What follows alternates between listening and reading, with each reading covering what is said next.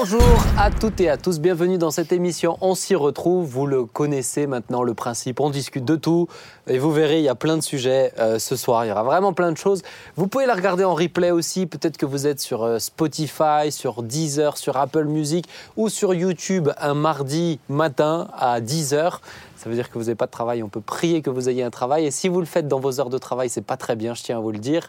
En tout cas, on est heureux d'être avec vous, vraiment. Ça, ça clash tout de Mais suite. ouais, hein. non, mais ils ne peuvent pas me répondre. Je suis désolé. Non, non, mais je fais blague à part. je- mon frère, par exemple, il écoute ce genre d'émission. Mais euh, lui, il travaille dans son atelier. Il a ses écouteurs. Il peut écouter de la musique. À Donc- 10 heures sur 10 heures. Ouh là là là Non, mais c'est toi qui l'as dit tout à l'heure. Mais C'est pas mal. le C'est toi qui l'as dit. Ouais, c'est ça, à 10h sur Et 10 tu trouves ça pas mal. Mais ouais, mais c'est Jean-Marie. hein, écoute. Bah, cette heure-ci. Écoute, on va rentrer dans le vif du sujet. C'est Alors, pas je vous possible. salue quand même. Je suis pas prêt. Claude, ça fait plaisir de te voir. Oui, merci. Moi aussi. C'est bien. T'es là, t'es avec nous. Thibaut, et je crois que vous n'avez jamais été ensemble tous les deux dans une émission, non? Si, si. Si. Je vous ai déjà fait Mais ensemble toi, vraiment Ça Mais pas tu, marqué. mais- mais tu devrais de plus en plus parce Ah que ouais. je Exactement. trouve que cette émission, elle va. Ah ouais. Ouais. euh, Mais un J'ai peur qu'il y ait presque trop de bienveillance sur ce plateau. Normalement, il y a toujours un petit équilibre, mais, euh, mais on a Jean-Marie avec aussi, ça va? Oui, ça va, tu 10 heures que je vais bien. Non, Ça y est. euh, Mais, mais je Non, suis mais il y a des belles tentatives. hein, mais après, je pense qu'à un moment donné, il faut se dire euh, Ben au niveau du quota de On vieux, c'est bien qui est Jean-Marie. Du quota de vieux. Et après, on, Oh et après, on dit que c'est moi Attends, je qui ai trop tranchant. Non, mais bon. Je suis pas prêt. On va commencer, on va commencer avec le premier sujet. J'aimerais qu'on puisse parler des jeux de hasard. Et en se posant la question, est-ce qu'un chrétien peut jouer au hasard? Euh, On a tendance à dire tout de suite euh, non. En tout cas, depuis des années, moi j'entendais non comme ça. Mais j'aimerais qu'on creuse en fait, tout simplement. Euh, pour introduire, on va, je vous donne quelques chiffres. Les chiffres les plus complets et les plus récents, ils datent de 2016. En tout cas, ceux que j'ai trouvés. Je vous les donne quand même parce que c'est assez intéressant. 59,3 milliards d'euros, c'est le chiffre d'affaires cumulé du loto depuis le premier tirage de 19 mai 2000 euh, 1976. Donc ça fait 59,3 milliards d'euros de recettes, de chiffre d'affaires. En 2015, il a rapporté 1,5 milliard d'euros comme l'euro million, mais loin derrière les jeux de grattage, 2,2 millions d'euros, et le pari sportif, 1,8 million d'euros. C'est fou, hein? Là, on est en 2016. 10%, la part des revenus de la Française des Jeux reversée à l'État. Cette manne est directement incorporée au budget et utilisée pour financer les services publics. Quand même. 19 millions, les joueurs du loto ont une chance sur 19 millions de décrocher le gros lot. Et un gain de 2 millions d'euros, le gros lot, c'est à peu près ça. Donc ça veut dire qu'il y a 19 millions de gens qui jouent. Il y en a plus. Il y en a plus. Mais la chance, c'est une chance sur 19 Je, millions. je suis, je suis étonné Ouais. qu'il y ait autant de gens qui jouent à ce genre de jeu. Ah ouais. Alors là, attends, là j'ai les chiffres de 2015, mais c'est pour ça que je te dis qu'ils ont il y en a plus et qu'ils ont augmenté. 17,4 millions le nombre de Français ayant joué une fois au moins au loto. Donc là, on compte pas les jeux de grattage, on compte pas les paris sportifs, etc. Donc tu en as beaucoup plus qui jouent euh, aux jeux de hasard. Donc voilà, ma première question, bah, euh, déjà, pourquoi justement vous pensez qu'il y a autant de gens qui jouent aux jeux de hasard? Alors, est-ce que moi je peux déjà dire un- quelque chose? C'est que je n'ai pas l'impression que le titre est un bon titre. Pour moi, le problème, mince. c'est les jeux d'argent, les jeux de hasard. euh, quand on joue à la bataille, eh ben, c'est un jeu de hasard. mais mais il n'y a mais pas forcément. Voilà. Le problème, à mon sens, et la discussion, c'est les jeux d'argent, où on joue de l'argent. Enfin, je sais pas. Moi, je voulais parler des jeux de hasard, mais euh, parce que ça, belote, Parce que là, parce suite, que- Parce que ça, ça s'appelle des jeux de hasard. C'est-à-dire que sur Internet, Oui, tu mais jeux que- de hasard, toi- t'as le toi, tu veux loto, parler t'as que les de- grattages, t'as les... euh, Oui, mais Enfin, tout, tout ce qui se paye. Oui, non, mais d'accord. Mais l'intitulé de jeu de... La définition des jeux de hasard, si tu vas sur la Française des Jeux, c'est ceux que Oui, je viens de vous citer. sur la française des jeux. D'accord, alors changeons le titre. Parlons de jeux d'argent. Voilà. Ça Non, va parce mieux, que Thibaut sinon, si on joue à la, be- à la belote comme ça chez soi, Il y a aussi euh, du D'accord. hasard. Bon, voilà. Ma question, combien de personnes... Est-ce que ça vous étonne ou pas Autant de personnes? Bah, moi je savais que c'était pas tous parce que moi je joue jamais. Avant de connaître le CR, tu jouais ou pas? Euh, je crois pas avoir jamais acheté un truc euh, machin à, à gratter ou non. Jamais, jamais. Pff, Non, je crois pas, il me semble pas. Je Ok. me rappelle pas. Vous êtes L'auto sportif, moi, je jouais euh, régulièrement. Comme je connaissais très bien les équipes de foot, je savais à peu près estimer qui allait gagner contre qui. Donc, euh, Et tu gagnais? j'ai déjà gagné, ouais. Ah oui Oui. Et- Oh, ça, je me souviens plus. Non, ça il dit pas. Mais c'était Ça jamais ça se des dit pas, sommes non non. plus de dingue. Mais... Ah, il ok. dit pas. Mais t'as pas vu tout ce qui est dans son garage. Ah. Il est dans son garage. Claude, et toi? En fait, je voulais poser la question, c'est euh, des fois à la fin des émissions, là, nous, avec mon épouse, que je salue, voilà, on, on suit Colanta. Ouais. Et à la fin, il te pose toujours une question, alors c'est qui qui est sorti? Et ça fait trois minutes, euh, mais je connais la réponse. Et je dois avouer que une fois, j'ai répondu quand même. Parce que je me disais, euh, non. euh, Mais je me suis dit, purée, mais je sais qui est sorti. Et du coup, ils te disent, envoie euh, un, euh, voilà, sur. euh, et tu, par, par SMS, quoi. Mhm. Et je me suis dit, c'est un jeu de hasard, ça? Est-ce qu'on le définirait comme un jeu par hasard, de hasard? Bah oui, Par hasard. puisqu'il y a un tirage au sort. Et tiens, je sors, et ton SMS, celui-là, celui-là, il est payant. hein. Oui, mais ça, ça j'ai compris, mais. Mais Ben, voilà. c'est ça. Ben- Alors, euh, jeu, jeu de hasard, euh, non, j'ai jamais joué, vraiment. Bah si, ça c'est un jeu de hasard. Euh, non, non, non, c'est Colanta, c'est pas pareil. Mais déjà, je vous repose ma question, c'est est-ce que ça vous étonne de voir, euh, qu'est-ce que, pourquoi vous pensez qu'il y a autant de gens qui jouent à ça? Il y en a vraiment beaucoup. Bah, moi, ça m'étonne pas, parce que je connais quand même du monde euh, dans mes amis non chrétiens qui, qui jouent à ce genre de choses. Donc non, ça ne m'étonne pas, même si les, les chiffres me semblaient très très élevés. 19 millions qui jouent juste euh, à l'euro million, ça me paraît beaucoup. Mais à mon avis, c'est des Oui, statistiques mais c'est 19 globales. millions de, particip- de participation. C'est pas de, de, de, De au personnes. nombre de personnes. Oui, c'est ça. 17,4 millions qui jouent, qui jouent au loto en 2015. C'est pas des statistiques, c'est 17,4 millions de personnes qui jouent au loto en 2015. En France. Ouais, bon, ça, ça m'étonne quand même vraiment. Ça, ça me paraît vraiment Mais, beaucoup. mais pourquoi, euh, pourquoi, à votre avis, il y a tellement de gens qui jouent euh Ça fait un Mais pour tiers moi, de la c'est du rêve. Moi, pour moi, c'est du rêve. C'est euh, tu surtout quand c'est du hasard aveugle comme ça, le, le- les trucs où tu tu es censé ou tu crois que tu es assez intelligent pour gagner, euh, le PMU, etc. C'est, c'est, je pense que c'est une autre philosophie, c'est autre chose. Mais euh, la loterie, euh, la loterie, il n'y a pas de stratégie pour gagner à la loterie. Quoi. Mm. Donc, donc c'est du rêve. Les gens s'achètent un, s'achètent, s'achètent un petit coup de, un petit coup de rêve. Mais est-ce que, est-ce que vous pensez que ça- quand il y a des chrétiens qui vous disent qu'ils jouent à ça, etc., est-ce que ça vous choque ou pas? Moi, Mais je sais pas si la notion c'est d'être choqué ou pas. C'est peut-être mon incompréhension dans le fait de dire est-ce qu'il n'y a pas mieux pour gérer son argent que de jouer à un jeu de hasard dans le but de gagner plus d'argent? Euh, L'argent se gagne avec la sueur de notre front, en tout cas c'est ce que la Bible dit, et de dire est-ce que c'est édifiant d'investir l'argent là-dedans? Mm. C'est plus cette question-là. Je ne dirais pas que c'est un péché, je dirais que c'est une mauvaise gestion de ce que Dieu nous a donné. Mais tu vois, souvent, moi, j'ai trouvé que ça a été apporté comme euh, c'est euh, c'est vraiment très, très, très, très mal. hein. En tout cas, da- dans le temps, moi, je l'entendais comme ça. hein. Pour moi, c'est une notion de- de- d'avidité, de, cupidité déjà. Mm. C'est-à-dire, euh, euh, je veux, je, comme, comme Jean-Marie le disait, euh, je veux gagner un peu plus. Je suis, je rêve. Je rêve d'une autre vie, je rêve d'un autre monde, je rêve d'une autre, et, et je rêve de gagner un peu plus d'argent. Donc il y a une dimension aussi, euh, l'argent au cœur de tout ça. hein. Oui, me- oui, L'argent oui, au je- cœur de Dans tout la ça. grande majorité des cas, c'est pour ça. la plupart. Et, et, là où ça devient un péché, c'est quand on touche à la cupidité qui, lui, est un péché, en fait. Ou Exactement. addictif. Où ça devient addictif, sachant que ces jeux ouais, sont, sont addictifs. Et, et la, et, et la Bible dit bien, j'ai noté un petit verset, je peux vous le Vas-y, lire vas-y. Vous pouvez discuter le temps que je le retrouve. hein. C'est dans 1 Timothée 6 qui dit L'amour de l'argent est une racine de tous les maux. Et quelques-uns, en étant possédés, se sont égarés de la foi et se sont jetés eux-mêmes dans bien de tourments. Mm. Euh, le verset parle de pour lui-même. Euh, et pour revenir au, au point euh, que, que, que Thibault évoquait un peu plus tôt, il dit Celui qui est adonné au gain déshonnête trouble sa maison, mais celui qui elle est présent vivra.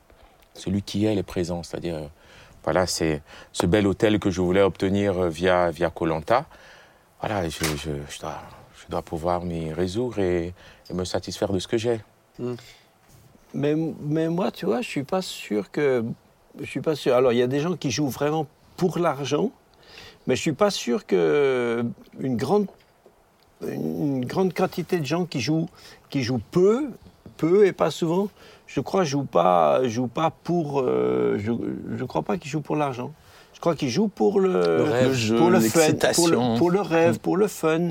On se retrouve souvent, il y a beaucoup de gens qui jouent aussi ensemble, on, on achète un truc ensemble. Et, Et euh, finalement, ils, ils ont, est-ce qu'ils ont réfléchi à combien on peut gagner, qu'est-ce qu'on peut gagner? Je suis pas sûr que ce soit vraiment le, c'est Mm. pas vraiment, c'est pas vraiment le cas.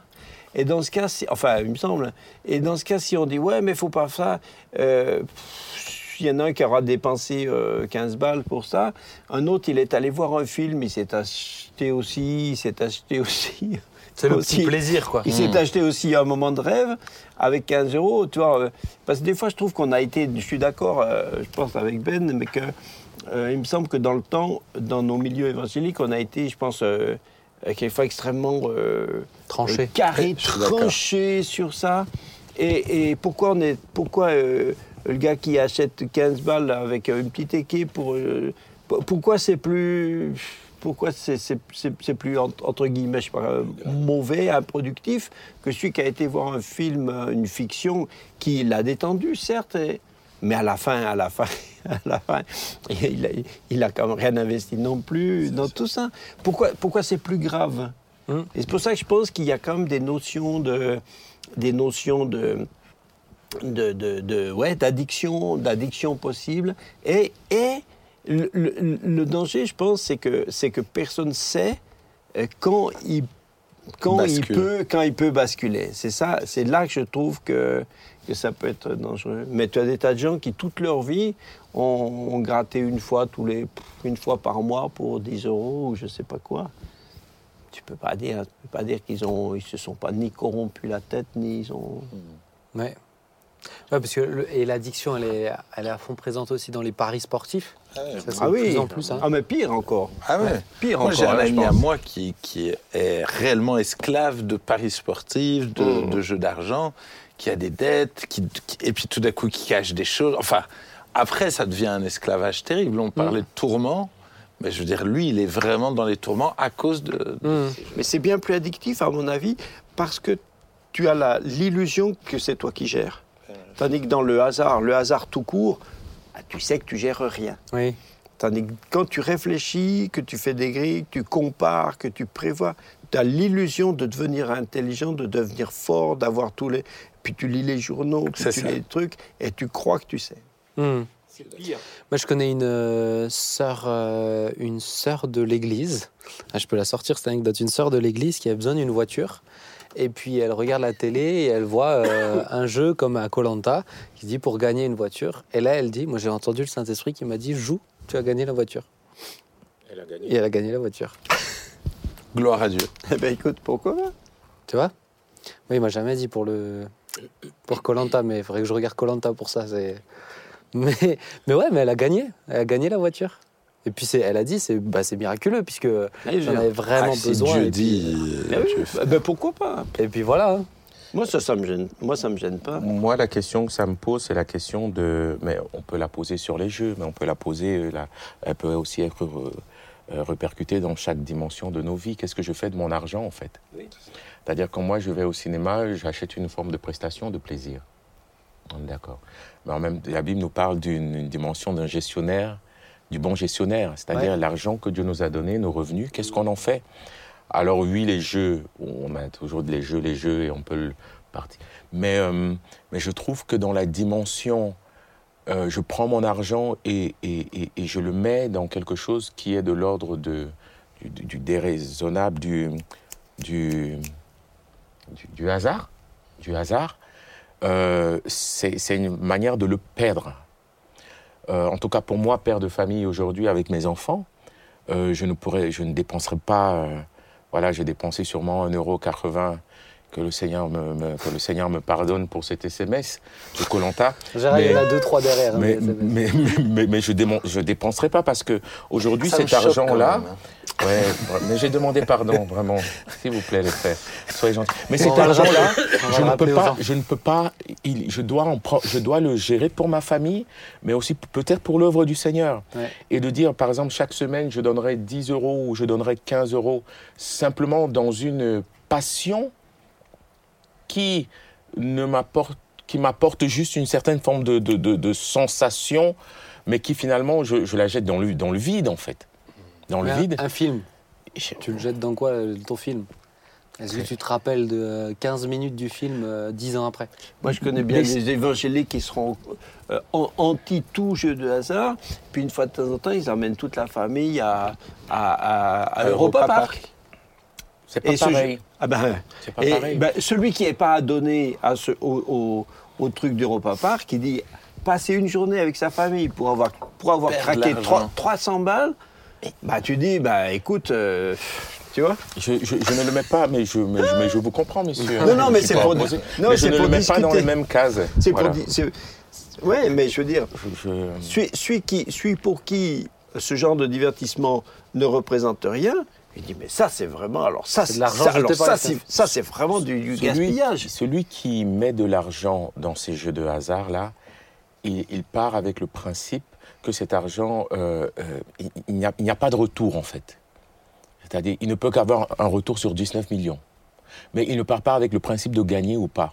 Celui qui achète une prestation, si je vais à Europa Park avec ma famille, c'est tant pour Europa- Europa Park, Mm. mais c'est aussi pour, euh, pour, euh, pour, pour vivre quelque chose d'une dimension. euh, Mais, mais je qui- pense que, qui- comme qui le a un disait Jean-Marie. Mais parce que toi tu parce que toi tu, tu, tu y ressens quelque chose. Oui. Mais celui mais celui pour qui ce genre de prestation euh, est, est- est- est vide, il dit mais ça c'est Mais est-ce qu'un chrétien maintenant pourrait prendre son argent et dire je vais le, le- le mettre dans quelque chose qui. Ah, qui- C'est la, c'est la Mais question. c'est la- Qu'est-ce que vous en pensez c'est la Ah, question. c'était ça la question. Non, mais je veux dire, c'est une question plus globale que simplement.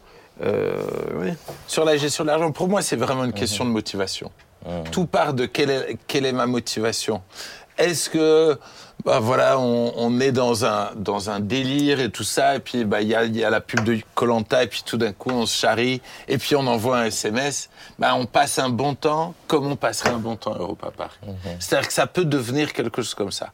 Maintenant, effectivement, il y a un danger. Il y a un danger à Europa Park de devenir addict des loisirs, de se faire ça. plaisir nous-mêmes, et donc on claque tout notre argent Ouais. là-dedans. Oui. Comme il y, a un, il y a un vrai danger dans le fait de devenir addict et de dépenser de l'argent et de devenir cupide et de courir après cet Mmh. argent-là. C'est vrai, c'est vrai. Mais parlez pas d'Europa Park, ça fait du bien Mais- aux familles. S'il vous plaît.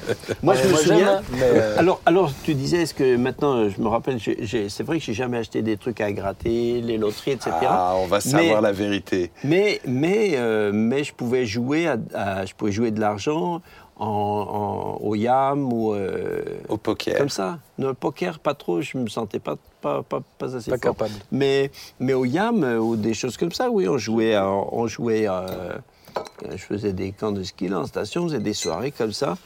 On jouait au yam avec tant, tant le point. Bah, si, si une fois tu n'as vraiment pas de peau, euh, tu sors, t'es plumé. hein. Mais est-ce que. Mais ça, est-ce c'était que- avant que tu ne sois chrétien, bien Oui. sûr. Mais attends, mais justement, c'est la question que je voulais poser. Est-ce que maintenant, bah, tu viens de dire quand même tout à l'heure que c'est une question aussi d'état d'esprit, de voilà, c'est le plaisir d'être. Mais est-ce que tu te verrais le faire euh, dans un cadre chrétien? Je- On est en équipe pastorale, on se fait, on se fait des paris euh, Ah, pécuniers, tu vois? Non, mais puis moi je. Tu non, mais, pas? mais non, parce que pour moi, euh, euh, ça- à la fois je suis décomplexé, merci, je suis décomplexé avec l'argent, mais en même temps, mais en même temps, j'ai pas envie de, j'ai pas envie de le, de- de le gaspiller. Je- j'ai- J'ai j'ai- j'ai des intérêts, j'ai des, des intérêts. Et quand on est passionné, moi je pense que les gens qui cherchent du rêve comme ça, c'est parce qu'ils en ont, parce qu'ils en manquent ailleurs. Celui qui, est, celui qui est passionné par ce qu'il par ce qu'il fait, Mm. il n'a pas, besoin de- il a pas besoin de se chercher à se, euh, se shooter, à se shooter euh, à la dopamine. Il n'a pas besoin de, il n'a pas besoin de trucs extra. Là où est ton trésor, là aussi sera Ah ton oui. cœur.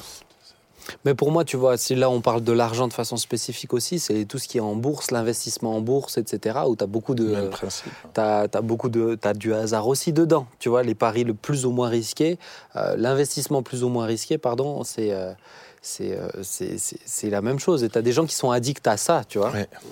Je pense qu'après, tout, en tout cas, tout est hasard. T'achètes une voiture, malheureusement, c'est-à-dire que sur ce principe-là, c'est aussi- c'est une question d'investissement. J'investis dans quoi? Mon temps, mon argent, et que dans tout principe d'investissement fait que je peux gagner ou que je peux perdre. Mais il y a un habit, tu peux l'acheter, et tout d'un coup, c'est de la mauvaise qualité, et, et tout ça. Alors, il y a forcément des- Ouais, mais- des- une échelle, mais quand même, ça montre que tout est éphémère, et c'est pour ça qu'il faut investir dans ce qui compte vraiment. Amen. Amen. Après, il faut Bon, dire bah, Amen. que tu veux que je dise plus de ça va On va enchaîner, hein, du coup. Ouais, mais voilà, En hein, tout, cas, en tout cas, en tout cas, le, le- le- le verset de faire attention à ce que nos cœurs ne, ne, ne rentrent pas dans le dans l'amour de l'argent, la convoitise. hein. Mm. Et Paul a quand même euh, condamné clairement des gens qui vivent sans travailler et qui, euh, et qui se contentent d'autres choses, etc. Et dit, écoutez, que chacun gagne sa vie en travaillant honnêtement. euh, voilà. Donne-nous notre pain de ce jour. Oui, oui. Ah, Bah, non, c'est sûr que là, tu vois, pour moi, c'est indécent, indécent quand tu vois quelqu'un qui euh, ne travaille pas, qui, euh, qui touche euh, le chômage et qui euh, claque euh, un quart euh, de ce qu'il reçoit dans des paris. Bah, c'est sûr qu'il est dans l'idée de toucher autre chose, mais c'est pas hyper juste quand même. Du Non, c'est sûr juste que c'est pas juste. Non, puis même fait pas du bien à lui. Et s'il économiserait tout cet argent-là, il aurait un bon pactole Mais à oui. la Mmh, fin. bien sûr. On va Mais oui. enchaîner, euh, puisque là, on a un autre sujet qui n'a rien à voir du tout, mais on a un invité, un invité où c'est une joie de l'avoir. C'est un policier qui est à la retraite. Il est retraité depuis quelques années maintenant. C'est Alain Magnin. Alors, euh, nous, on le connaît? Tu le connais, toi? Non. Tu le connais pas Eh ben, ça va Oh. être génial. Alors, Alain, tu peux venir avec nous Je connais pas beaucoup de policiers. Ah, bon, Enfin, si, tu les connais, Écoute, mais... tu les connais, oh non, s'il vous plaît. mais, c'est pas grave. Ce sera l'occasion d'un- de rentrer dans les anecdotes. Salut Bonjour- Alain. bonjour Bonjour à vous. Alain. Bonjour, Bonjour, Alain. Tu vas bien Ça va, merci. Bon, écoute, on est vraiment heureux de t'avoir sur ce plateau. Et puis pour évoquer le sujet aussi des po- de la police. Alors, l'idée, c'est de partir de euh, ton histoire à toi, mais aussi quand même de parler un petit peu de l'actualité, parce qu'il y a beaucoup de choses euh, liées à la police qui sont euh, très actuelles. On entend beaucoup l'expression violence policière, on entend voilà, le, le- le ras-le-bol des policiers aussi, etc. Donc, j'aimerais bien un peu ton point de vue, toi qui étais dedans, euh, dans les murs, comment tu ressens un peu les choses. Alors, peut-être ma première question, c'est combien d'années as-tu été policier? Alors, j'ai commencé dans la police en 1975, donc j'avais 22 ans. Euh, auparavant, j'étais dans une autre administration et j'avais été muté à Paris. Et à Paris, j'ai retrouvé un copain de mon village, d'un tout petit village, qui était policier à Paris. J'ai discuté avec lui, il m'expliquait un peu son boulot et tout. Et comme ça, ça, ça s'est déclenché chez moi. Donc, à partir de là, j'ai quitté cette administration, j'ai repassé un concours de police, et à 22 ans, au retour du service militaire, je suis parti à Châtel-Guyon, à l'école dans le Puy-de-Dôme de police. Dans la police. Oui. Alors justement, tu disais, il t'a expliqué euh, ce qu'il faisait, etc. Qu'est-ce que fait un policier? Parce que nous, on Ah. les voit euh, en voiture comme ça, mais qu'est-ce Alors, un, un policier, d'ailleurs, euh, le, le problème, c'est quand on est jeune policier et qu'on démarre, il fut un temps où il y avait, on retrouvait toujours, il y avait des services où démarraient les jeunes policiers. Mhm. Par exemple, moi, je me souviens, quand je suis arrivé en 1975 au commissariat de Mulhouse, il faut dire aussi que je n'avais aucune connaissance de ce métier. La pratique, je ne l'avais pas. J'avais fait quatre mois d'école, j'avais que la théorie. Et encore, c'était léger, hein, quatre mois, hein, à ce temps-là- dans ce temps-là. Donc, on arrivait dans un commissariat. Alors, imaginez-vous un gars d'un petit village de 140 habitants qui ne sait pas ce que c'est que La des hein. violences. La Ouais. violence, faut dire la vérité. hein.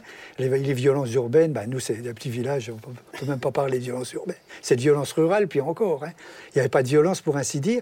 En plus, j'ai eu la chance d'avoir des parents qui m'ont choyé. J'étais heureux. J'étais, malgré qu'on était huit enfants, Ah oui. dont un qui est décédé. Mhm. Mon papa était artisan, mais qui nous a inculqué à tous une, une bonne éducation. hein. Nous, étions, euh, nous étions bien sûr d'une religion traditionnelle à ce moment-là, mais avec des valeurs. Mes parents nous ont inculqué des valeurs dès petits. Alors moi, quand je suis arrivé, déjà le service militaire, ça m'avait déjà un peu chamboulé pendant un an, mais là, arrivé dans la police, je découvrais la- une des premières missions qu'on m'a fait faire, c'est de me rendre à la maison d'arrêt de Mulhouse pour extraire des, des- des- des détenus et les présenter à des magistrats. Pour moi, c'était quelque chose. euh, je me retrouvais dans un autre monde. J'étais Ah ouais. confronté à des personnes, à des gens que je ne, que je ne connaissais pas du tout. Mais, mais du coup, quel est le rôle en, en une phrase? Comment tu arrives à expliquer ce que fait un policier? Ben, que, en une phrase, c'est très compliqué à expliquer. Mais un policier, il faut que vous sachiez qu'il y a deux choses importantes. Il a- un policier, il a une double casquette. Il fait de la police administrative et de la police judiciaire. Police administrative, il fait de la prévention sur la voie publique. Par, en- en- par les patrouilles et tout, il est amené à voir constater des choses, quelles que soient ces, ces- choses. Moi, je ne sais pas, un chien, un, un propriétaire avec son chien qui ne tient pas son chien à- à- par la laisse, il va vers lui, il fait de la prévention, il ne le verbalise pas, mais il lui dit Monsieur, vous voyez, là, vous n'avez pas à laisser votre chien divaguer sur la voie publique. Ça, c'est un exemple. hein. Et puis à côté de ça, bien sûr, alors là, c'est tout ce qui touche à la tranquillité, à la salubrité et la sécurité des, des personnes. Ouais. Hein, la, la vie en collectivité Ouais. des gens, ça, c'est de la police administrative. Là, on fait de la prévention. On va à la sortie des écoles, on voit des élèves qui passent pas sur le, le passage pour piétons, on lui fait gentiment la remarque. Ça, c'est de la police, Et c'est de la prévention. Tous les policiers font ça? Normalement, tous les policiers sont amenés, bien sûr, Ouais. sont amenés à le faire. hein. Enfin, moi, c'est pour moi, c'est une passion, ça justement. Ce côté-là de la prévention. quoi. Voilà, j'aimais beaucoup. euh, c'est pour ça que après, il y a eu qui a été mis en place et que j'ai vécu vraiment, mais bien. C'était la police de proximité. Malheureusement, on a eu des élus à cette époque-là qui l'ont supprimé. Je pense que c'était une des plus grosses erreurs de la police de la ville, c'est d'avoir supprimé la police de proximité. Mm. Mais ça, c'est c'est ma conviction personnelle. Et donc la police judiciaire, il y a la police administrative et la police judiciaire? Alors la police judiciaire, ça se résume en, en- en trois lettres, CRR, c'est constater les infractions, rechercher les auteurs et, attendez, con- constater les infractions, rassembler les preuves, deuxième phase, et troisième phase, c'est rechercher les auteurs. Ça, c'est le principal de la police judiciaire. Alors la police judiciaire, bien sûr, ça, ça s'apprend sur... Parce que là, le policier, il est guidé par des, des textes, et l'un des- de ses livres de référence, c'est le Code de procédure pénale. Un policier ne peut pas faire n'importe quoi. Hmm. hein. Un policier, jeune policier, on est assermenté, c'est un engagement solennel à l'éthique et à la déontologie de la police nationale, Hmm. normalement. hein. Donc, parce qu'on appartient à une institution, hein, la, la police nationale. Donc, ça, c'est déjà une des grandes règles du policier. Et bien sûr, la police judiciaire, là, moi, par la suite, j'ai fait officier de police judiciaire, donc j'étais responsable des enquêtes. Hein? Alors, vous savez que dans les enquêtes, il y a, euh, pour résumer en deux mots, les infractions, les classes en contravention, délit et crime. Mhm.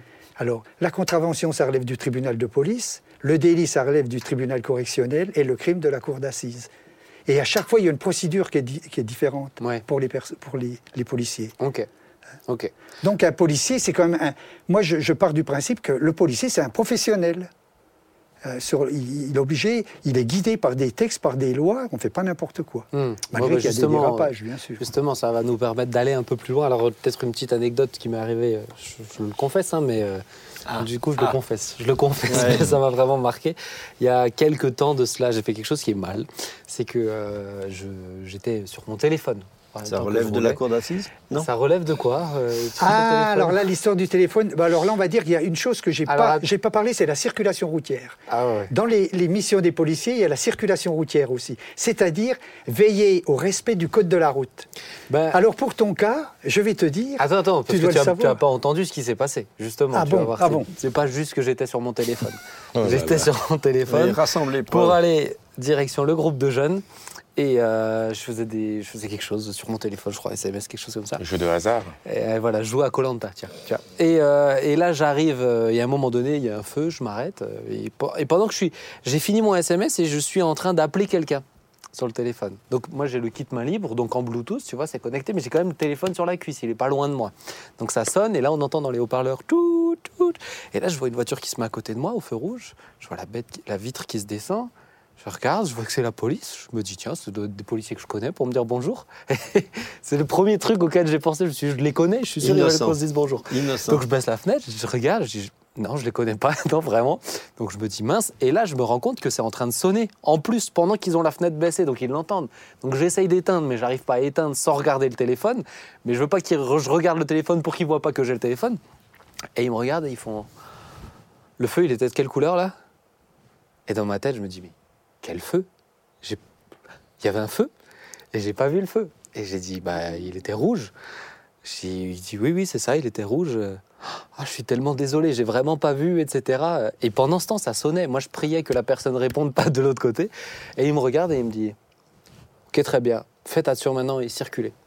voilà, mais il a fait de la prévention. ce Ah, bah là, policier-là. je t'assure qu'il m'a. Voilà. Ça... Mais du coup, mais si j'ai bien compris, normalement, Amazing c'est. Grace. Amazing. Amazing Mais vraiment, vraiment, t'imagines, là, vraiment, la Oh, honte en plus avant d'aller au groupe de jeunes. Mais là, là c'est euh, retraite permis si je Alors me trompe là, pas. non, non, non, non. Parce non, que le- j'ai grillé un feu Non, rouge en non, étant non, sur le téléphone. Le, le- c'est le tabassage. feu rouge, c'est une contravention. hein. Ouais, parce que moi, du- si j'ai bien compris, Mais tu perds C'est 4 la points de ton permis. Ouais, moi, si j'ai bien compris, aujourd'hui, avec le téléphone, une, deux infractions simultanées, c'est euh, retrait de permis. Ah oui, bah, ça, ça, ça dépend quel genre d'infraction. Si c'est par exemple, comme tu viens de me citer, le, le feu rouge, c'est 4 points de moins sur le permis. Ouais. Moi, j'ai connu quelqu'un une fois, le lendemain, qui a fait la même faute, qui a eu 8 points en deux jours de se. Oui. Hein Donc, euh, Oui, mais là, ça relève du tribunal de police. Tout ce qui est, c'est contravention, Ouais, contraventionnel. ça va. Par exemple, je, je te cite un autre exemple qui se rapporte à la circulation. C'est la conduite en état d'ivresse. Ouais. Hein, la conduite, sous- alors, en, en état en- sous l'empire d'un état alcoolique, on va dire, pour être précis, quand on dépasse le, le- le seuil. Le seuil. Alors là, ça devient délictuel. Ah Avant, oui. c'est contraventionnel. Quand tu dépasses pas un certain seuil, 0,40 0 0,40 mg Ouais. par, un par, par litre d'air expiré, là, c'est contraventionnel. C'est-à-dire, le gars, mettons, allez, on va dire, il a bu trois verres de bière. Il se fait arrêter, positif. Il l'emmène un peu plus loin pour contrôler avec l'éthylomètre. Il voit que ça affiche 0,20 mg. Là, c'est contraventionnel. Mais tu perds 4 points. Mais Et, tu, ta, ta voiture est immobilisée, tu dois avoir un conducteur pour, te, pour prendre le volant. Ouais. Ou on immobilise la voiture, ou il y a une personne à bord qui est capable de conduire l'auto. Ah ouais. Mais si tu dépasses le seuil... De 0,40. Alors là, c'est délictuel. Et là, c'est garde à vue. Hein, c'est la garde à vue. risque de peine de et c'est le tribunal etc. correctionnel. Ah, si c'est en récidive, oui. La première fois, en général, non.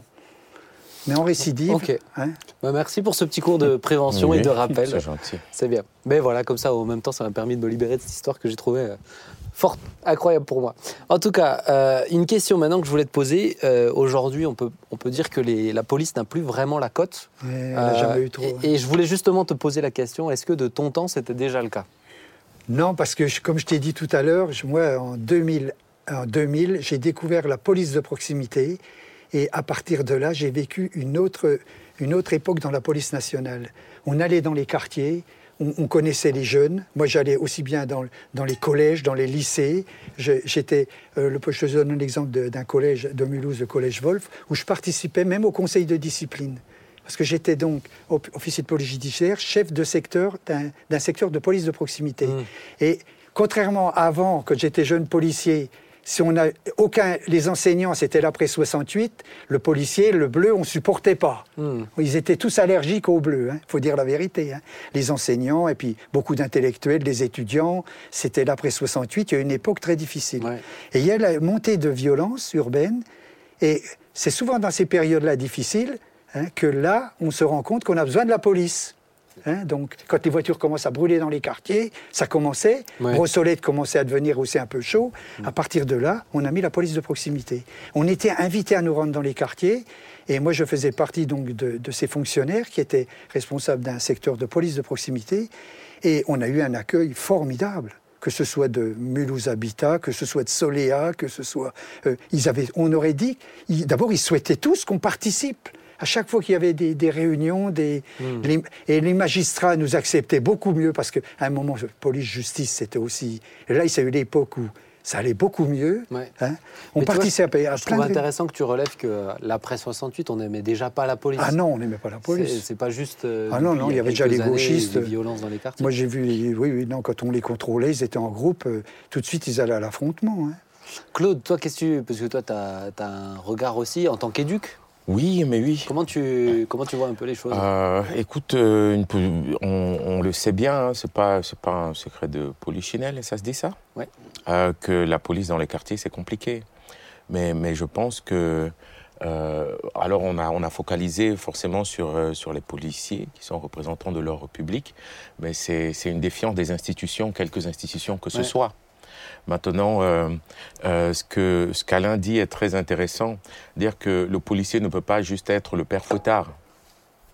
Et, et avec la police de proximité, il y a, en tout cas dans les collèges et dans, dans les lycées, alors qu'ils sont jeunes, il y a déjà une manière d'être identifié autrement que par, euh, que par, le, que, que par le versant euh, judiciaire, le versant euh, cadre, sanction. par la sanction. Mais, mais par, euh, par en se présentant, en fait, faisant des ouais. activités, en présentant une part d'humanité aussi.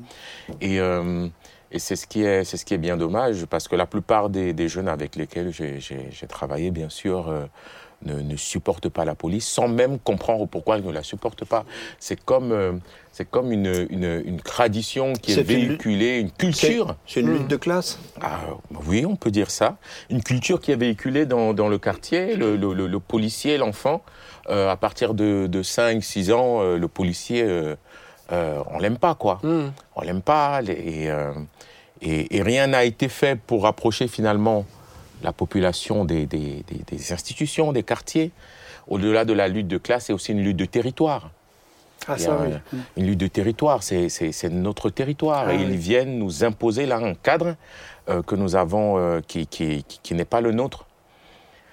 Mais, Mais- euh, pardon. Mais c'est aussi, ça s'inscrit aussi, aujourd'hui, ça n'a peut-être pas toujours été comme ça, mais aujourd'hui, ça s'inscrit aussi dans une défiance euh, générale envers toute autorité.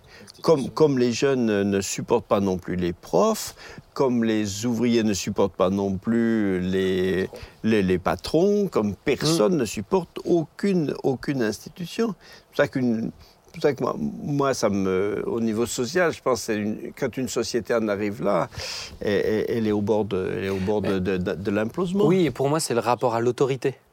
C'est-à-dire que l'autorité, elle n'est pas aimée. Tu vois, quand on, C'est ça. celui qui, celui qui est au-dessus de toi, il, il- forcément, bah, il se trompe, forcément, il veut ton mal, ou forcément, euh, le- l'employé, il a toujours l'impression que le, le patron, euh, on le vole. Alors, bien sûr, là, on parle de généralité, il y a toujours des cas particuliers, quoi. hein, Mais, mais justement, toi, Alain, comment tu faisais pour gérer par rapport à, à ce conflit vis-à-vis de l'autorité? Comment, toi, tu gérais ça? Parce que je me dis, il y a peut-être des gens qui euh, sont face à ces situations. Euh, C'est-à-dire, Bah, tu as des gens qui refusent l'autorité Ah, d'un oui. officier euh, de Ouais. police. Euh, toi, comment tu le gères en étant en uniforme? Eh bien, justement, à ce stade-là, il y a quand même une différence entre le, quand j'étais jeune policier et quand j'ai arrivé à une certaine maturité, vers les 45-50 ans. Le policier j'ai- sanctifié. C'était pas le même. Je- les gens ne te voyaient pas de la même façon. Ah, ah le regard Alors, des gens. euh, le regard des gens, euh, premièrement. Deuxièmement, euh, il y a peut-être aussi cette histoire que j'étais responsable d'un service. hein, ça, ça jouait aussi. Parce que quand j'allais dans les quartiers, je te donne un exemple, j'allais, je t'ai dit, au conseil de discipline à l'école, euh, au, au collège Wolf. Eh bien, figure-toi que cinq ans après, je, me trouvais en ville et il y a un jeune qui me fait signe, il me dit, vous vous souvenez-moi? Je dis, non, excuse-moi, je ne me souviens pas de toi, parce que tu sais, j'en voyais beaucoup. Et il me dit, vous aviez participé à un, coup, à un conseil de discipline au collège et la principale m'avait demandé de prendre la parole et je, lui avais expliqué en clair, d'après le code pénal, ce qu'il avait fait, ce qu'il encourait, des violences et autres, que c'était grave, devant ses parents qui étaient là au conseil de discipline. Et ça l'a vraiment marqué. Et cinq ans après, je revois ce jeune, un jeune d'un quartier, hein, d'un quartier de Mulhouse, qui me dit Je n'ai jamais eu l'occasion de vous remercier, mais je voulais vous le dire. Maintenant, je suis pompier volontaire à la mairie, de, à, la, à, à la caserne Wow. de Mulhouse. Et il m'a dit Pour moi, ça, vous m'avez provoqué un déclic. Hmm. Ah, Donc, bon, je ne dis pas ça, je ne dis ça pas pour me. Mais, Non, mais mais la façon dont. Ça montre que parfois, c'est utile. Hein, Ça montre que c'est voilà. utile. Donc, Et j'aimerais juste ouvrir une parenthèse que je vais vite fermer. La défiance avec les policiers n'est pas que liée au quartier. Hmm. Souvent, C'est- oui, oui. peut-être le lieu oui. où, où, où- où ces défiances, voilà, il y a une manifestation un peu plus euh, violente, visible, euh, de- des tensions en fait Mm. en- envers la police. Mais, regarde euh, maintenant, regarde dans les manifestations. Tu vois, c'est euh, là où pour moi on parle Mm. de, euh, de, de, de, de rapport à la police. Moi j'ai l'impression, en tout cas ma lecture, c'est que la police a jamais été aimée, mais là on est de plus en plus hostile. On a l'impression que c'est le rempart, euh, le rempart euh, euh, pour, pour, pour que les politiques soient protégés. Quoi. Et moi, j'ai l'impression qu'il y a cette opposition qui est, qui est là. Et des fois, moi, ça me, fait, ça me fait un peu mal au cœur quand je vois les policiers. On a l'impression qu'ils sont pris entre deux feux. Et puis, le sont. Et, et puis, il y en a qui craquent. C'est les boucliers, Et- les boucliers. Oui. C'est ça. Il y en a qui craquent. Et puis, euh, et on entend. va euh, retenir que sa boulette quand ça. il a craqué. Mm. Alors que- Et puis le, le gros problème, c'est que la foule, elle est versatile. Hum. Et dans les manifestations, moi, combien de fois j'ai remarqué, on était dans un, un endroit bien précis, on attendait, tant qu'on n'a pas des instructions, on n'a rien le droit de faire. Et moi, j'ai vu regarder des gens casser des, des rétroviseurs de voitures, des manifestations de lycéens, hein, dans Mulhouse. Toutes les voitures qui ils passaient, le, ils cassaient les. Et nous, on n'avait même pas le droit d'intervenir à ce moment-là. Et ça me fait penser à ce qui s'est passé avec les Gilets jaunes à l'Arc de Triomphe. Souvenez-vous, Mhm. tout au début, ils avaient pillé, ils avaient tout massacré à l'Arc de Triomphe, vous vous rappelez Oui, m'amuser de, de- de l'histoire. Mhm. Et à partir de là, on a dit, mais c'est un vrai scandale, les policiers, parce qu'à ce moment-là, on avait donné des, des, Des des directives, parce qu'on ne voulait pas qu'il y ait de Pas de casse. pas de casse, et surtout parce que ça, c'est le politique. À partir du moment où la police intervient, à un moment, parce que ce qui peut choquer aussi beaucoup de gens, mais c'est prévu, dans le- comme je te disais tout à l'heure, on est régi par des textes, et dans le code pénal, il y a les violences légitimes. Mmh. Alors ça paraît dur à accepter, ça, pour certaines personnes, mais il y a par moment, il y a des violences qui sont légitimes. Je suis d'accord. Hein Comme il y a la légitime défense, il y a des violences légitimes. hein. Donc, Est-ce que tu crois qu'aujourd'hui on qualifie de violences poli- policières ces violences qui sont ces vi- les violences légitimes du code pénal? Ben, c'est ce qui est embêtant, c'est dur de, de mettre une frontière à ça, parce que dans les, des- les violences policières, parfois, moi on m'a toujours dit qu'un texte sorti de son contexte devient un prétexte. Alors si on monte un moment très précis d'une violence à la télévision, peut-être qu'on ne sait pas ce qui s'est passé avant. Avant. Donc, parfois, mais je reconnais que parfois, il y a des policiers qui, qui- qui ont été très violents. Quand j'ai vu des images, par exemple, par exemple, on nous dit, nous, normalement, on apprend, on l'apprend, et tout le, tout le policier le sait, on doit utiliser la force strictement nécessaire pour maîtriser la personne.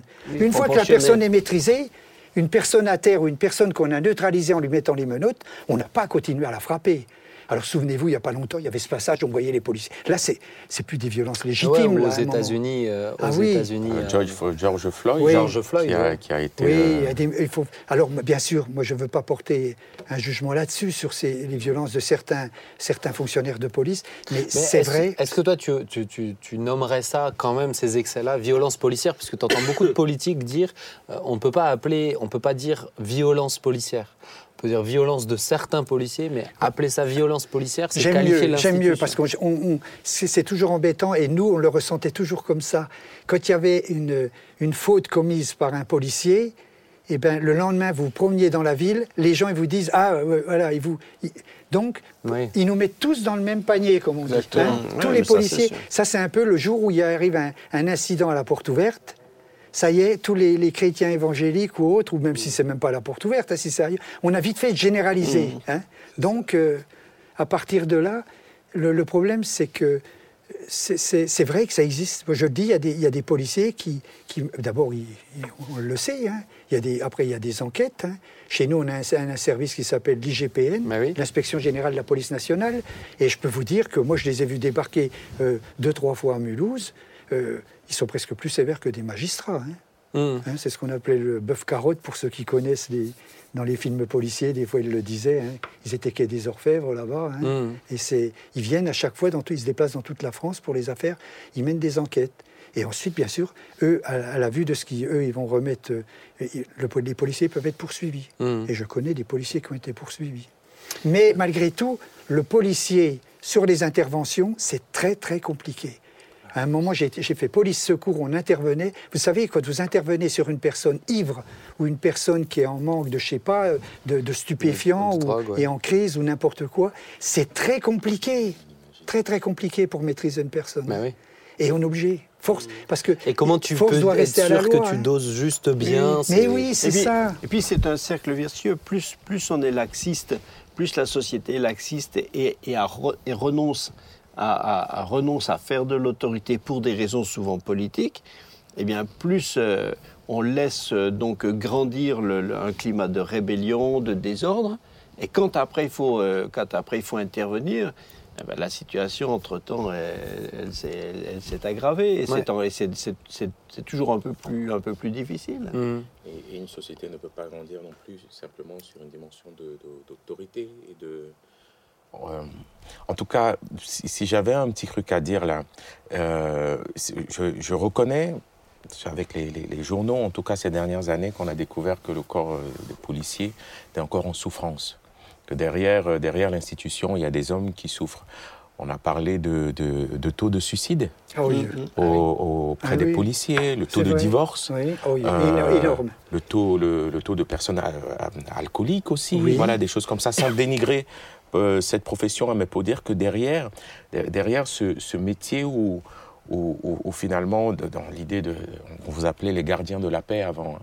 les gardiens de la paix, on devient comme ça euh, euh, une population qui s'oppose à vous. Il y a beaucoup de violence, violence symbolique, violence physique, violence morale.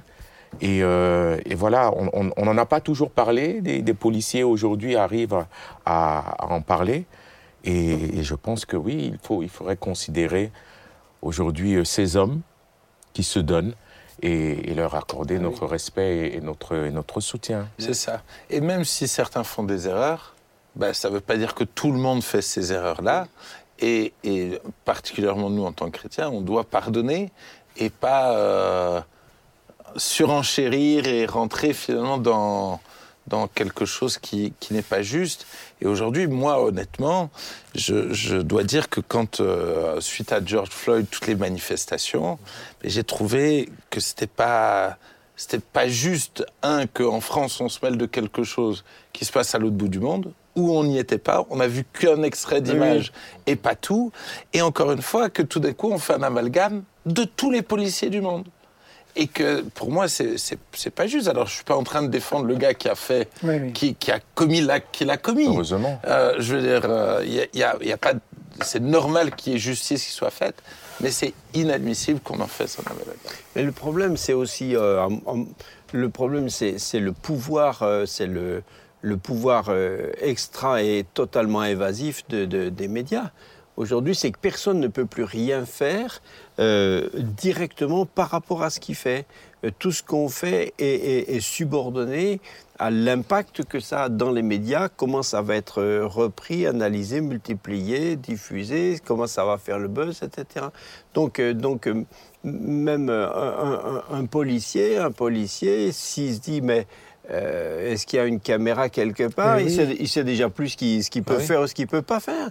Parce que entre, Mais- ce que entre ce que le texte lui dit et puis euh, ce que la hiérarchie va en conclure si jamais il, y a, il oui. se passe quelque chose dans les médias, c'est encore pas la même chose. Et d'où les caméras que eux-mêmes euh, euh, ont installées. donc, euh, voilà, mais- eux-mêmes ont installé parce qu'ils ont tout le temps filmé. Eux aussi ont besoin de montrer euh, leur- Oui, mais leurs images. Et leur Mais à mon avis, c'est des fausses solutions parce que c'est parce qu'on ne fait que, que, Oui, mais aujourd'hui, moi- nourrir le. le- Ouais, mais pour moi, il n'y a plus le choix puisque tu, tu, Oui. tu vas pas confisquer le, téléphone Oui. à tout le monde. Oui. Et il parle Oui, d'ailleurs, euh, c'est pas encore euh, partout, mais il y a des départements où c'était à l'essai, c'est que les policiers soient dotés d'une caméra c'est ça. Mais à ça, chaque fois qu'ils interviennent. Et Hein Attends juste à ton micro. Oh, pardon. C'est- C'est ça que je mentionnais, ouais. Et puis, et puis Oui. moi, je le comprends. hein. Franchement, je le comprends Oui. totalement. Mais c'est parti ça- aussi de bavure. Il Voilà. faut aussi l'avouer Oui, que c'est oui. parti d'hommes qui ont, parce que pendant des années, pendant Oui, des mais, années, mais quand dans euh, une société on doit fliquer les flics, tu vois, après, Oui, il, mais- après il faudra mettre, il faudra fliquer ceux qui fliquent les flics, qui fliquaient les flics, qui fliquaient. Tu, tu, tu, tu te rends bien c'est compte parti qu'à moment, ouais. c'est parti de situations, en tout cas, euh, si pour, pour partir aux États-Unis, tu parlais des États-Unis, mais même en France, même à Mulhouse, c'est-à-dire de personnes qui ont vécu des injustices. Oui. oui. Et, et nous, et nous sommes, euh, nous sommes nous-mêmes, dans le cadre de notre Église, euh, voilà, co- conscients qu'on a pu vivre un l'un ou l'autre moment d'injustice. Et si on n'avait pas eu des preuves, on aurait notre parole contre la parole de la police. Mais c'est ça. C'est-à-dire, euh, à un, un- un moment Bien donné, sûr. Il faut qu'on se... Oui, il y a des hommes derrière, ils ne sont pas parfaits, et, et se dire que chaque, chaque citoyen se donne le droit de dire, voilà, ce, cette- ce code pénal, j'ai des droits, Ouais. j'ai des droits, et, et- Voilà. et j'ai des devoirs. Voilà. Et ces droits-là, je peux pouvoir les revendiquer, ce qui ne l'était pas avant. Euh, Parce qu'un policier reste, humain, il y a pas du gain, y a, tu vois, quand il y a eu des saisies, on s'est rendu compte de l'argent qui a manqué ou, euh, des violences faites euh, simplement parce que c'était l'occasion, tu vois, faut, faut le dire. Moi, je, je suis complètement d'accord avec ça. Je suis assez d'accord avec la position de ne pas parler de violence policière, de violence faite par certains Oui, voilà. euh, policiers, parce que Oui, parce que c'est gênant. On généralise à partir de là quand on dit et pour moi, policière. et pour moi, je, je dois dire que quand même, ça reste quand même des métiers aujourd'hui qui sont des. euh, tu le, tu le fais pas par. euh, c'est des métiers de vocation. Ah, Parce ouais. que tu, Ah oui. ça reste quand même des Oui. métiers où aujourd'hui, et surtout aujourd'hui, moi, Oui. ceux qui s'investissent maintenant dans la police, franchement, euh, chapeau parce que parce qu'ils sont, ils savent, ils savent dans quoi ils mettent le nez maintenant. Alors, je voulais te poser une dernière question, Alain. Est-ce que toi, dans, dans, tu étais chrétien en Mhm. étant déjà policier Oui. et ma question, c'est est-ce que tu as eu des, des directives ou des choses qui étaient en opposition avec ta foi et comment tu as géré Euh, oui, alors moi, je, donc, comme tu disais, à partir de 1989, je me suis converti et je suis devenu chrétien. Et à partir de là, chaque jour avant de partir, je, je priais, je remettais ma journée entre les mains du Seigneur. Et j'avais, j'avais la foi. Et je peux vous dire que en 35 ans de carrière policière, il m'est arrivé de sortir mon arme, je n'ai jamais tiré sur quelqu'un. Mm. Et ça, je, je remettais tout le temps entre les mains du Seigneur, que je n'ai jamais à faire usage de mon arme. Je remettais mes journées, que, que tout se passe bien, que je ne sois pas victime de violence ou autre. Et c'est vrai que j'ai été protégé. hein. Euh, j'ai eu des- je, et puis à partir de là, une fois que je, je- bien sûr, je, je regardais les Saintes Écritures et tout, j'ai vu aussi tous les hommes différemment. Je voyais. Mais, mais est-ce que tu as eu des fois des directives, je, je te répète ma question, mais qui, t'ont, qui étaient en opposition avec euh, ce, que, ce qui, te, toi, te semblait venir Ah de ben, la vois mais voilà justement à, à ce sujet-là, la chance que j'ai eue quand tu es responsable d'un service. Et moi, j'étais responsable d'un service et j'avais que des jeunes policiers avec moi. Ah. Donc, et c'est moi qui leur disais ce que j'attendais d'eux. Je ne voulais pas de faux témoignages, je ne voulais, je ne voulais pas d'insultes sur la voie publique. Et je, lui- je leur disais, attention, si vous faites ça, je ne vous couvrirai pas. Je, je les mettais en garde. Et ça, tout s'est bien passé avec tous ces jeunes policiers que j'ai eus. Je refusais, je refusais tout ce qui peut être contraire à, à la déontologie hein, et à l'éthique du policier. Et Ah ça, ouais. là-dessus, je le dis en toute humilité, hein, je ne dis pas, mais, mais je, je trouve, euh, et les, les jeunes le savaient qui travaillaient avec moi. Hmm. hein. Donc, euh, mais là, j'ai toujours fait attention, je- non, j'ai jamais accepté, hein. même de, de mes supérieurs hiérarchiques, si. C'est vrai qu'il y a avait cette des- pression aussi. Qui Il y, a- est, il y avait la pression, cette mais forme je- d'omerta qui est là euh, aussi euh, dans, dans, dans la police. Oui, mais le policier, il est quand même euh, il est, il est le seul juge sur la voie publique et c'est c'est lui qui prend la décision. C'est vrai que la hiérarchie peut transmettre des consignes, mais les consignes, ça dépend quel genre de consignes il transmet. Parce qu'on n'a pas le droit de donner, même un, un- un supérieur hiérarchique, il n'a pas le droit de te donner un ordre illégitime. Donc, à partir de là, toi, tu es chef, tu lui dis rentre chez quelqu'un comme ça, euh, fo- enfonce la porte du domicile. Mais non, on n'a pas le droit. Le policier doit dire non, ça, je ne le fais pas. Parce que je sais que je n'ai pas le droit de le faire. hein.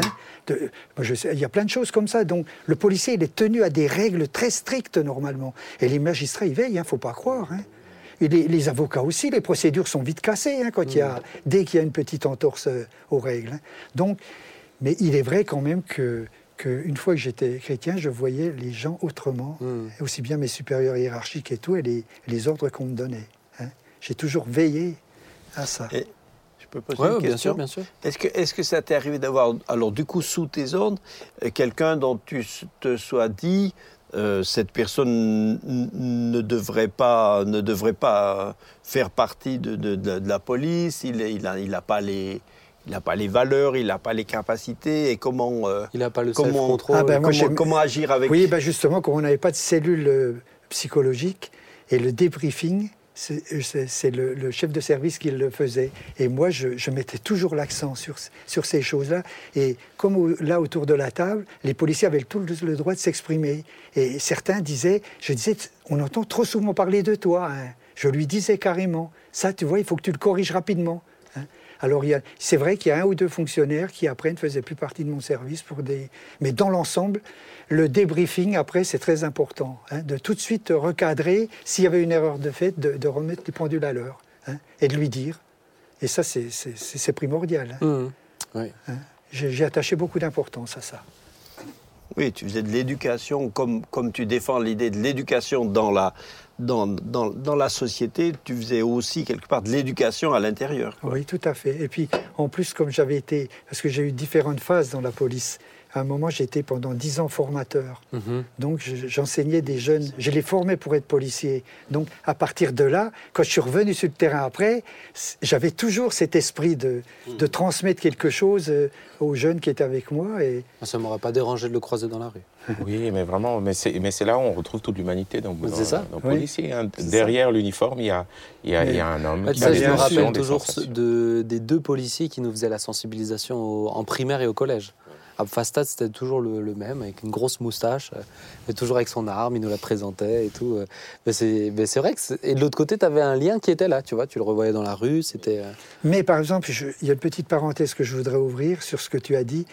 Est-ce qu'on avait déjà, on n'avait pas la cote, mais quand je vois maintenant, ça me fait du souci. Parce que moi, par exemple, j'ai eu une fille et un garçon. ils sont allés dans les écoles publiques de Mulhouse. Jamais mon fils marquait, Thibault marquait euh, profession du père, policier. Il n'a jamais eu de problème. Alors que maintenant, si je vous disais qu'il y a des, des papas qui disent à leur fils, tu ne marqueras pas ma profession, que tu vas arriver au lycée ou au collège, on cache la profession du père. Mmh. Parce que le gosse, Pour- il est victime de représailles. C'est ça. Pour moi, il y hein, a de des crans, il y a des crans qui. qui- Hein? Ah oui, non, alors non, ça, moi, moi j'ai pas connu passés, ça, là. moi. hein? Ouais, ouais, ouais. Jusqu'à l'an 2000, je suis parti à- en 2007 en retraite. Euh, donc, mais là, ça a pris maintenant des... les médias ont Et amplifié. puis les réseaux sociaux, hein, aussi, je pense. Et, et les artistes, franchement, t'écoutes un rappeur, euh, Mmh, mmh. un rappeur qui joue bien de la police, j'en connais pas, hein, tu vois. Non, non. Mais, mais, mais Si, toi ah, moi, je, non, même pas. Ah. J'ai même jamais, mais même pas. J'ai fait ton quatre chansons. Alors c'est vrai que maintenant, les, les policiers, c'est vrai que c'est dur pour eux. Faut dire la Ah. vérité. Parce et que quand, quand on, on- parle du taux de divorce, etc., c'est des, marquant. Il faut partir sur l'idée qu'il n'y a pas de justice parfaite, parce que c'est la justice des hommes, et que la réelle justice est la justice Et de oui, Dieu. et c'est juste. Alors les hommes ont essayé d'une manière ou d'une autre, à, à- à travers euh, voilà, les, les- les procédures, mettre en place une, une justice, mais du, du simple fait qu'elle vient des hommes, elle est déjà faillible. Mmh. Et le simple fait qu'un homme incarne quelque institution que soit, il est faillible, parce que Mm. l'homme en lui-même est faillible. Et, c'est ça, euh, on voit une tension entre la justice que l'on veut représenter en tant que policier ou la justice que la population attend. euh, euh, et, mais on- n'y arrive pas. On n'y arrive pas parce que ces, ces hommes-là ne rendront jamais une justice telle qu'on l'attend, telle qu'on l'idéalise. Et eux-mêmes, ils ne pourront pas re- re- rester, représenter euh, cette, euh, Ah oui. cette justice pour laquelle ils, ont, ils défendent toutes les valeurs. Et, et ça crée comme une forme de, de, de, de- de crispation, de tension. Et nous qui sommes enfants de Dieu, nous savons que la réelle justice, la véritable justice, elle est du ciel, elle vient de Dieu, elle est incarnée, oui, par les hommes, mais elle est faillible. Et puis elle est marquée dans Romains 13 Oui. que l'autorité, Romains 13, euh, Jean-Marie, Mais, oui, le- le- exactement. le- le- le- une société, euh, une société ultra, ultra policière, euh, c'est un camp de concentration. Une société euh, sans police du tout, c'est la mare aux crocodiles. Donc, euh, donc le, le- problème, le problème c'est l'équilibre. Non, mais le problème, c'est Oui, l'équilibre entre les deux. Et euh, on ne peut pas fonctionner sans, sans- sans ordre, on ne peut pas, parce que, parce que l'homme est pêcheur, parce que la société, si tous les hommes sont pêcheurs, ben la société, elle l'est. Et donc, s'il n'y a pas de garde-fou, s'il n'y a pas de discipline, mais d'un autre côté, si on n'est que dans le, si on n'est que dans la police, la répression, etc., euh, c'est un monde, c'est un monde, c'est un monde horrible, c'est un enfer. Mais abolir, passer d'un extrême à l'autre, nous fera, nous fera pas faire des progrès, quoi. Moi, Et- dernièrement, j'ai- vécu une expérience un peu douloureuse avec la police et où euh, plein d'injustices. ton bras. des- Non, non, Montre la preuve. Mais c'est pas vrai. non, pas non, mais, vrai. mais- mais vraiment plein d'injustices euh, successives. Et, euh, et à un moment donné, je leur ai dit, mais est-ce que vous voulez que je n'aime plus la police? Je veux dire, j'en j'en suis arrivé à leur parler comme ça, à leur dire, mais je veux dire, je... Et en rentrant chez moi, j'ai dû décider et prendre la décision de dire, je veux continuer d'honorer la police continuer de les aimer. Même si j'ai subi l'injustice, même si ils ont commis des erreurs, bah, à un moment donné, je refuse, moi, de me rebeller, de faire de l'amalgame, et je choisis maintenant de prier pour eux et de les bénir. Ouais. Moi, j'ai choisi de, de prier et de bénir les bouchers et les boulangers. Voilà, moi, j'ai vécu la même dimension, mais pour d'autres corps de métier. Ah oui. oui, oui. Tu t'es fait agresser par des bouchers. Non, non. J'ai vraiment choisi comme ça de. Je vais vous soutenir. Quitte, quitte à être agressé, j'aime mieux que ça soit par un boulanger que par un boucher. Mais... Je crois que le rouleau de pâtisserie, euh, Sur cette belle, Ah ouais, euh, sur cette belle phrase, merci Claude. Le temps est passé, mais on va, on va terminer. Merci. On va prier ensemble. Merci Alain pour euh, ton. Non, non, tu peux rester, reste. On va prier. Tu peux. On va, on va pas faire le dernier sujet, mais euh, merci pour ton expérience aussi. Et puis voilà, moi je trouve que tu incarnes une belle police. C'est vrai. Une police qui donne, euh, qui donne envie. Moi, tu vois, c'est des trucs Il a tout gardé la bêtes. couleur, rien. C'est des trucs tout bêtes, mais euh, maintenant, comme j'habite à Mulhouse maintenant, bah, les voitures de police, j'en vois beaucoup plus souvent. Euh, la dernière fois, il y avait un stop, il y a des travaux, et je me disais toujours, mais Ben, ce stop, il sert à rien, etc. Et puis la voiture qui était devant moi, c'était la police, ils l'ont grillé sans, euh, sans vergogne. Donc du coup, je me sens un peu moins coupable maintenant. Mais, euh, Oui, mais lui, il est prioritaire, c'est ça le problème. non, mais il n'y a rien en fait. C'est un stop qui ne sert plus, plus à rien tant qu'il y a les travaux. C'est-à-dire que la, la voie qui. Bon, bref. Mais ce que, je veux, ce que je veux dire par là, c'est que la dernière fois, il y avait une voiture de police. Euh, on, on sent en fait, quand on voit même les policiers dans leur voiture, certains, on sent que tu, tu sens qu'ils sont euh, tendus et que c'est un climat compliqué. Et la dernière fois, je marchais avec mon petit et puis euh, je vois une policière, elle, elle était, en train de rouler tout doucement et je vois juste la policière voir le petit faire un grand sourire. Je dis, ah, mais ça, ça fait plaisir, tu vois. Oui, il y a des êtres humains derrière, quoi. Il y a vraiment des êtres humains. euh, et c'est pour ça que je pense que c'est important, compris pour la police aussi. Et que, et que Dieu leur fasse grâce, parce que actuellement, Et effectivement. comme c'est très disait. Claude, ce qui est toujours embêtant, et je le reconnais, c'est qu'une personne, ou comme disait Thibault, qui a été victime d'injustice par la part de, de certains fonctionnaires de police, elle le vit mal. Et il faut le comprendre. Mmh. Il y en a qui se sentent Mmh, même oui. humiliés des fois. Bah oui, oui. Mais la, Hein mais la sermentation ne protège pas de faire des erreurs. Ou, Non. ou, ou de- ou d'être malhonnête. Mais normal, non. C'est comme le serment d'Hippocrate chez les médecins. mais il y a aussi Bah, des magistrats Ah, ripoux, il y a aussi des des, pasteurs ripoux. des notaires véreux, Oh évidemment. c'est vrai, c'est vrai que ça Thibault, m'a toujours. Ça- C'est toujours embêtant. Les gens ça. savent. Quand on sait que quelqu'un est victime d'une injustice, et ben, comme il disait, Ah ouais. il y a comme notre Le côté. risque de faire l'amalgame est compliqué et effectivement de prendre cette décision de pardonner, c'est essentiel. Ouais. On va prier pour terminer. Est-ce que Claude, tu veux bien prier? Mais oui, mais oui, avec joie. Oui, Seigneur, nous, nous te bénissons, nous te bénissons pour Alain qui vient là incarner, Seigneur, euh, Seigneur, euh, un, un rôle, une fonction que tu lui as donnée, Seigneur, dans la police. Et, et- et nous reconnaissons, Seigneur, que, que toute autorité a été euh, instituée par Dieu et que, et que Ouais. nous devons nous soumettre à, à- à toute autorité. Seigneur, et, et apprends-nous, apprends-nous à, à respecter et à nous soumettre, Seigneur, à, à toute forme d'autorité, particulièrement là aujourd'hui à la, à la police. Seigneur, comme venant de toi, Seigneur, non pas par peur d'une sanction, mais par réelle soumission et obéissance à ce que toi-même tu as établi. Seigneur, nous, nous bénissons ce corps, ce corps professionnel, nous bénissons les policiers qui nous Merci, écoutent, les familles de policiers qui nous écoutent. Seigneur, nous, nous bénissons aussi, euh, Seigneur, tous ceux qui ont pu entendre cette, cette émission et qui ont peut-être un, un- un problème avec la police. Seigneur, nous voulons pardonner, nous voulons aimer, nous voulons obéir à ta parole. Elle est la seule vérité. Merci Jésus. Amen. Amen. Amen. Merci beaucoup Alain. Vraiment merci pour ce moment d'avoir fait le déplacement Très aussi. bien. hein. Il a fait euh, une petite heure et quart de route Oui, hein, quand même. Pour venir sur le plateau. Donc euh, merci beaucoup. Merci à chacun d'entre vous pour euh, l'émission, Jean-Marie. Bon, je sais que c'est un Merci, sujet assez. Merci beaucoup. J'attendais que tu toi, aies fini. Hein, c'est- J'attendais que Toi, tu t'as aies une fini. tendance. hein. Merci à chacun d'entre vous, chers amis. Que Dieu vous bénisse. Vraiment, profitez aussi de peut-être certains qui ont du mal. Certains qui ont du mal avec euh, la police, c'est l'occasion aussi de leur montrer un policier merveilleux. Mhm. Ça donne envie en plus de l'avoir euh, au collège à l'époque. En tout cas, on est vraiment heureux de pouvoir faire cette émission. Rendez-vous la semaine prochaine pour une nouvelle émission à 19h. Et puis en replay euh, sur YouTube, en podcast, enfin partout. Tout simplement. À bientôt. Ciao.